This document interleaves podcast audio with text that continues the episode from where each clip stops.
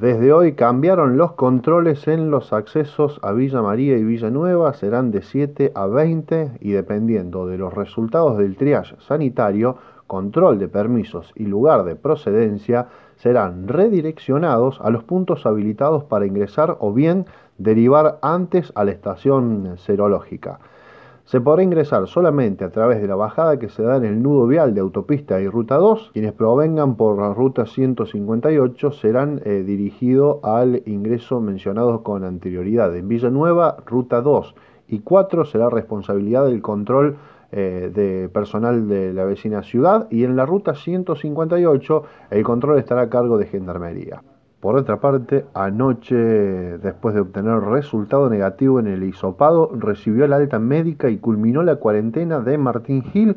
Así pasó las eh, semanas aislado eh, el intendente en uso de licencia y secretario de Obras Públicas de la Nación que había dado positivo de coronavirus. En Tiupugio se confirmaron siete casos positivos. El caso cero ya está determinado, señaló a Radio Villa María Sandra Lenti, asesora letrada del municipio estamos un poco consternados, no es fácil en una localidad pequeña, pero bueno, tenemos un comité de emergencia municipal que justamente ahora a primera hora vamos a estar reuniendo para formar la mesa de epidemiología, ya que debemos elaborar eh, el árbol, digamos, de cada uno de esos positivos para determinar cuáles han sido los contactos estrechos de esas personas que también tienen que ser hisopadas y guardar la cuarentena. Claro, hay... el caso cero está determinado, ¿Ah, gracias a Dios, que eso es una ventaja. Nosotros tenemos desde ayer tres puestos de control en el acceso desde Villa María, desde James Cray y por autopista. Se les toma la temperatura,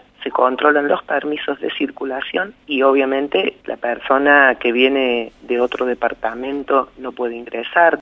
100 días sin transporte interurbano, los únicos que nunca perdieron fueron los empresarios, indicó a Radio Villa María Emiliano Gramajo, secretario general de OITA.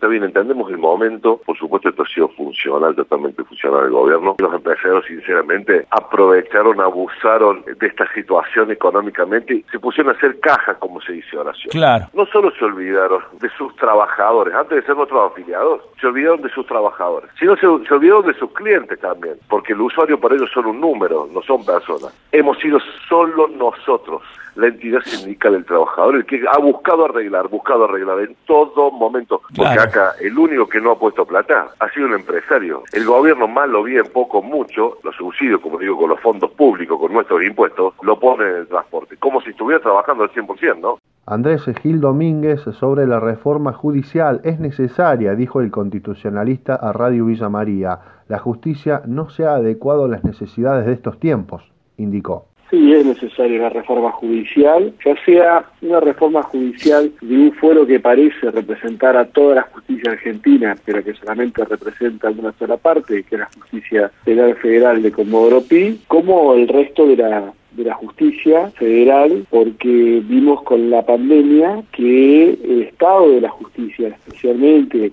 en la ciudad autónoma de Buenos Aires, es una justicia analógica con algunos vestigios del siglo XX que no es adecuado a las necesidades de estos tiempos y que por ese motivo hace que sea una justicia lenta, pesada y papelizada. Un laboratorio de Cañada de Gómez avanza en la posible cura del COVID-19. La empresa Nova dio el primer paso en el desarrollo de proteínas con potencial efecto antiviral sobre la enfermedad.